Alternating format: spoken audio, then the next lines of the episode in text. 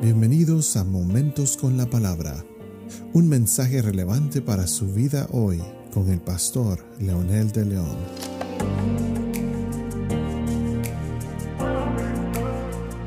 Saludos amigos y amigas, aquí estamos nuevamente con un episodio más de Momentos con la Palabra y para continuar con los apelativos y títulos de Jesús. Y esta vez precisamente el nombre que nos corresponde es Jesús. Y queremos hacer un pequeño paréntesis para hablar de Jesús Nazareno, como se le conocía también en el nombre que le pusieron algunas personas, de una manera quizás despectiva, inclusive fue lo que pusieron en, en la cruz cuando Pilato puso este es el rey Jesús de Nazaret o Jesús Nazareno.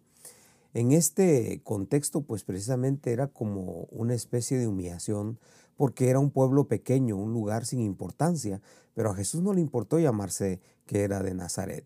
Y precisamente esto también tiene muchas implicaciones a su nombre que representa la humildad. Pero el tema que nos corresponde ahora es precisamente solo la palabra Jesús. Y este es un término de verdad súper emocionante. Cuando vamos a los originales y vamos a, al Antiguo Testamento, esto nos apasiona y nos emociona de una manera trascendental, precisamente porque una vez más descubrimos que el nombre de Yeshua, Jesús o Josué, como también algunos otros estudiosos lo, lo llaman, es el, el mismo que el ángel le dijo a María que eh, eh, cuando le anunció el nacimiento de Jesús y dijo, llamará su nombre Jesús, porque él salvará a su pueblo de sus pecados. Y el nombre significa Jehová es salvación. Noten ustedes que la palabra salvación está asociada con luz, vida, alegría y salud. En la creación, antes de crear el sol y la luna, Dios creó la luz. El salmista dice que la palabra de Dios es lámpara que alumbra y lumbrera que dirige. Desde el principio de este evangelio, Juan, por ejemplo, es el que nos referimos, es el que estaba eh, eh, mencionando la vida y la vida era la luz de los hombres. Esto es, por lo tanto, la luz que es tan importante para este mundo. Ahora bien, esta connotación de luz la lleva el nombre de salvación, la lleva el nombre de Yeshua, el verbo y también el adjetivo que significa Dios con nosotros, iluminando, salvando, redimiendo al mundo.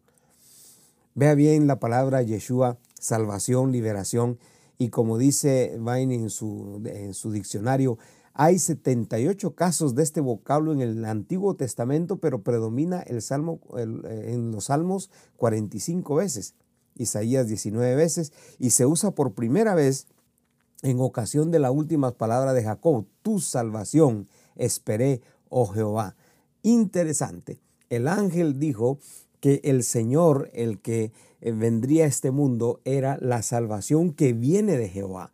Note bien la conexión que hace Jacob a Jehová que trae salvación y es Jesús el que trae salvación. Entonces estamos notando que el Antiguo Testamento y el Nuevo Testamento simplemente aceptan a Jesús como el Jehová del Antiguo Testamento, el que se encarnó en una realidad histórica de un ser humano con el propósito de traer salvación.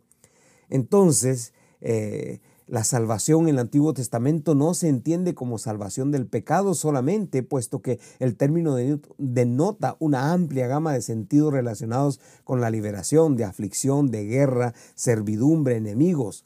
Las liberaciones en algún momento también son humanas, pero todititas en su mayoría vienen de salvaciones divinas, como por ejemplo el vocablo que se usa Yeshua, el que se está identificando con David, que se está identificando con Samuel, se está identificando con Saúl, se identifica con los profetas, con los jueces, con todos ellos, el Yeshua que está presente. Eh, eh, por ejemplo, si, si, vemos a Gedeón, que el Yeshua se le presentó a, justo a Josué también, que es el nombre que lleva el Yeshua, se le presentó.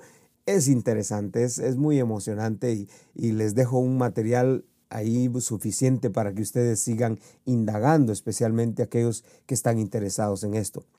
Entonces, salvación y liberación se usa generalmente con Dios como el que la efectúa. Muchos nombres personales contienen una forma de la raíz tales como Josué, el Señor es ayuda, Isaías lo dice, el Señor es mi ayuda, y Jesús, una transliteración griega de Yeshuae, que significa salvación, liberación. Entonces este sustantivo aparece 36 veces en el Antiguo Testamento ya como el, el que venía a hacer una misión de salvación específicamente.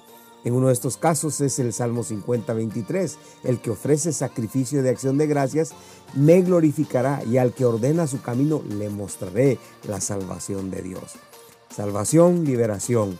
Entonces significa el mensaje, la misión, la visión y el propósito de la encarnación de Jesús. Este fue el nombre puesto por el ángel. Este es el Cristo que se encarnó para salvarnos.